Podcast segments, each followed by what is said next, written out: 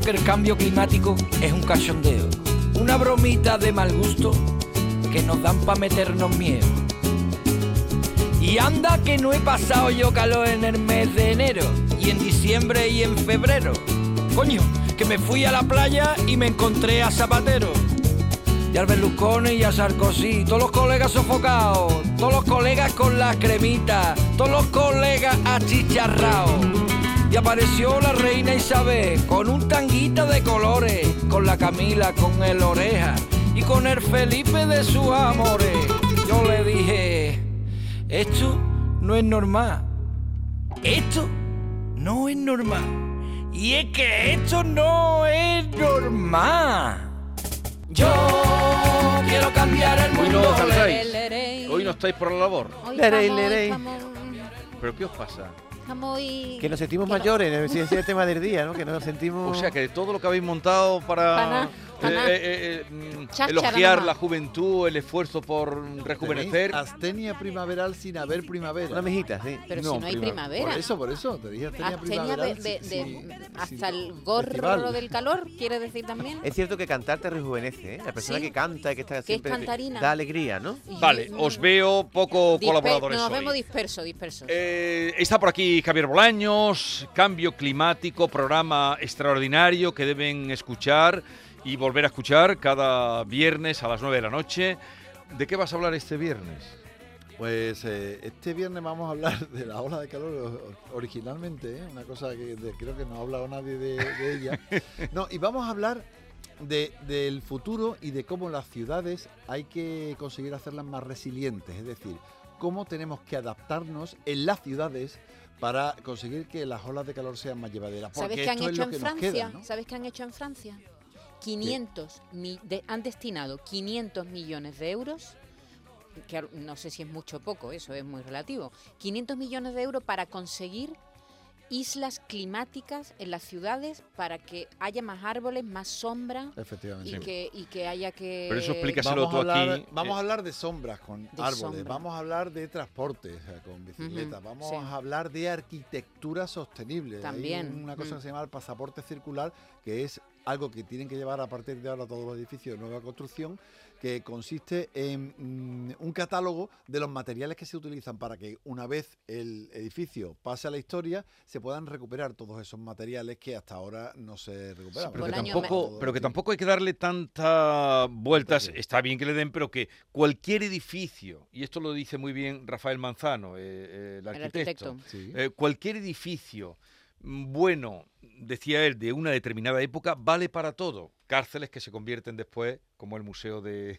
el museo de Jaén, eh, cuántas iglesias se han reconvertido en espacios para otra vida, Sí, la tabacalera que va valido para no sé cuántas cosas. Efectivamente, Él dice, estamos un edificio bien hecho, Construcciones muy antiguas. eh, un edificio bien hecho vale para... Pero Jesús, las construcciones de ahora no llevan los materiales ni. Pero ni- que Tú entras en una casa del siglo Claro. XIX y no tiene nada que ver con las casas que se Siempre. construyen ahora. Pero te voy a contar una cosa, perdón que no- a lo mejor no estamos No, saliendo vamos del al tema. Sí, pero un segundo solo. Cuando yo me cambio de casa, me voy a una urbanización nueva.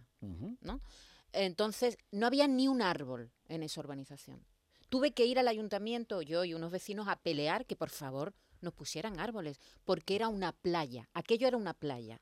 Entonces, mm, no- yo no, no entiendo por qué, por qué no, no se plantan más árboles en las ciudades. ¿Tú, ¿Qué pasa? ¿Que eso luego es muy difícil de mantener los árboles? O... Son por un lado difíciles de mantener y otros difíciles de gestionar. Estamos viendo como en la calle San Jacinto, aquí en Sevilla, hay un ficus que, Sí. que- que tiene. Bueno, habrá que plantar décadas y determinadas, décadas. unos árboles y otros no, en. Bueno, hay hay que estudiarlo. Sí. En su día no se estudiaron, ahora se talan muchos árboles y, en definitiva, provocan problemas de, de gestión porque provocan Sí. eh, levantamientos de Yo acera. lo único que sé que en los barrios ricos los hay más árboles que en los, en los barrios pobres, Bolaño, eso es así. Los barrios ricos hay más árboles que los barrios pobres. Pero eso es otro cantar Eso es que, otro que- tema. que contar. Vamos, a, tema. vamos, a Vamos al tema ya del día que hoy tú querías hablar de cómo l- el- la evolución, el progreso económico no se corresponde siempre con eh, la naturaleza, ¿no? Estamos viendo cómo hay alternativas para avanzar económicamente y sin embargo no darle la espalda a la naturaleza. Eso es lo que ha hecho el puerto de Sevilla en colaboración con el CSIC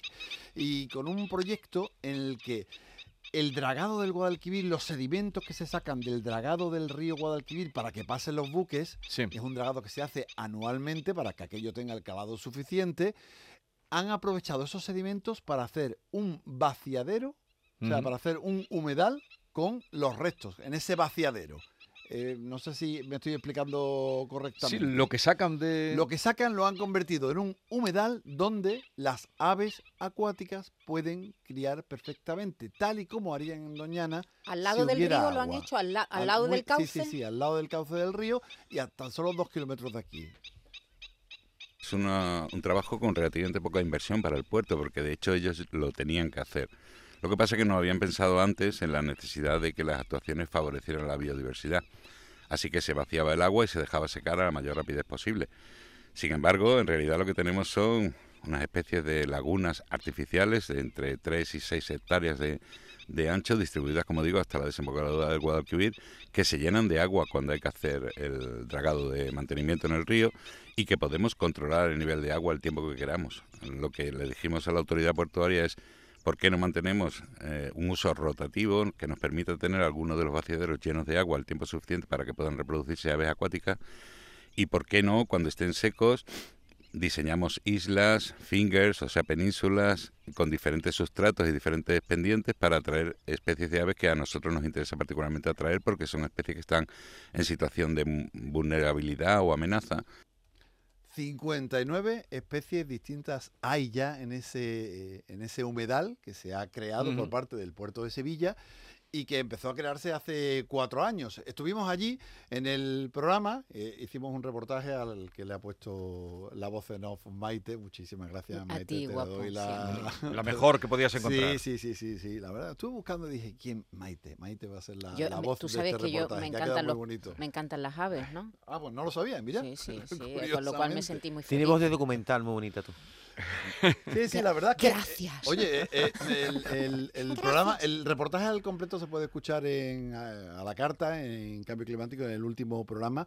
Eh, este que escuchábamos era Miguel Ferrer, que fue director de la Estación Biológica de Doñana, que es uno de los impulsores de la iniciativa. Y ahora vais a escuchar a Roberto Muriel, que también biólogo del CSIC, y que nos explica las especies que podemos encontrar allí.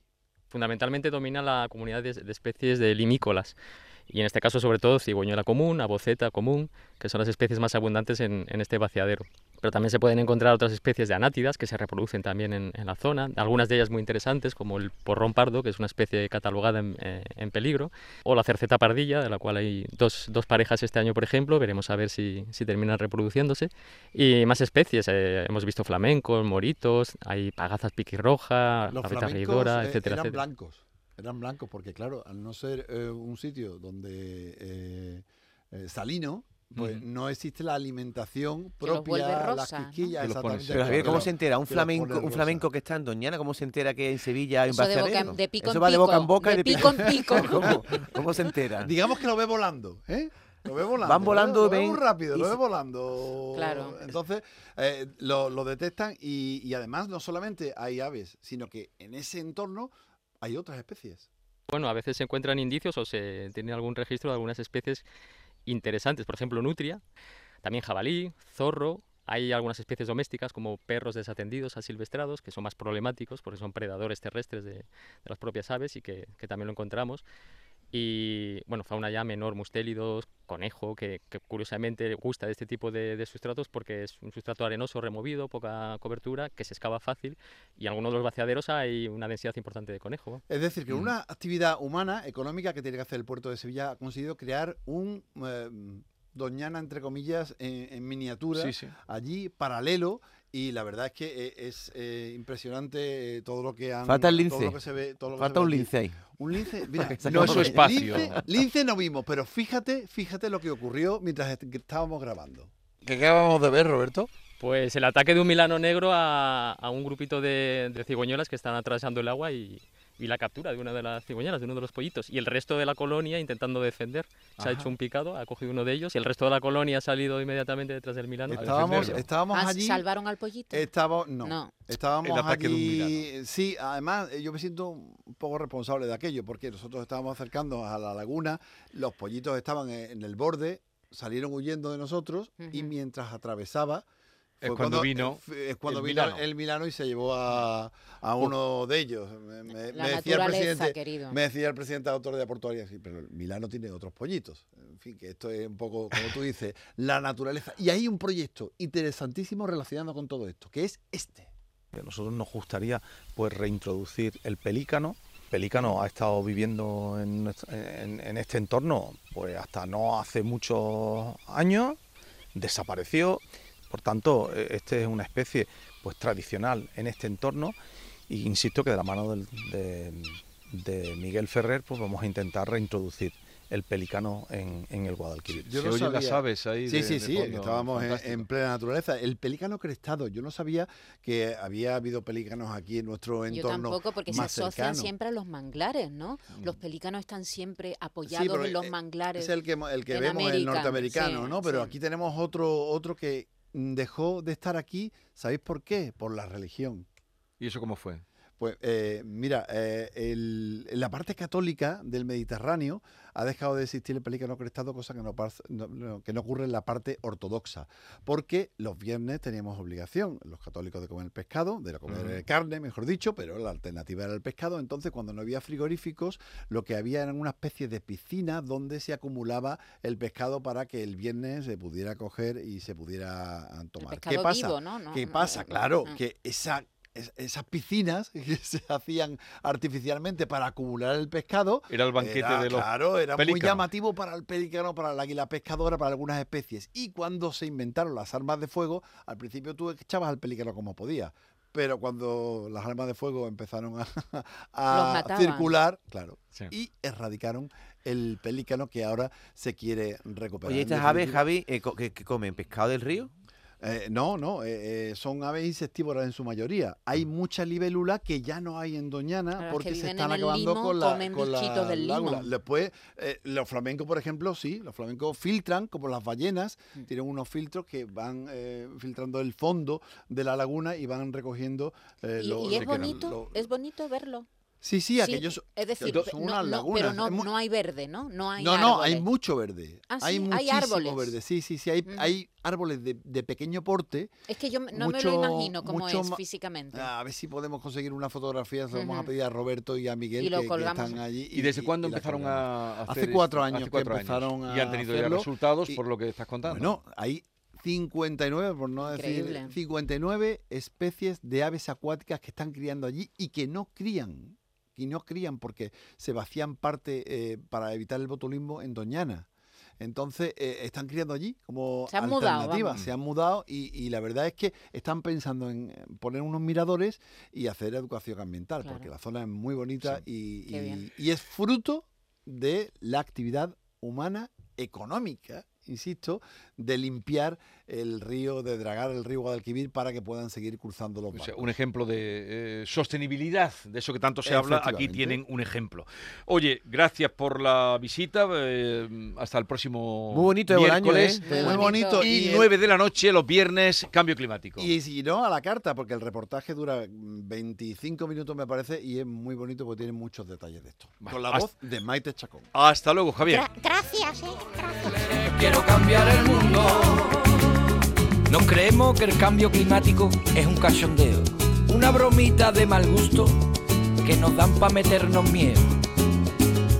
Y anda que no he pasado yo calor en el mes de enero, y en diciembre y en febrero. Coño, que me fui a la playa y me encontré a Zapatero.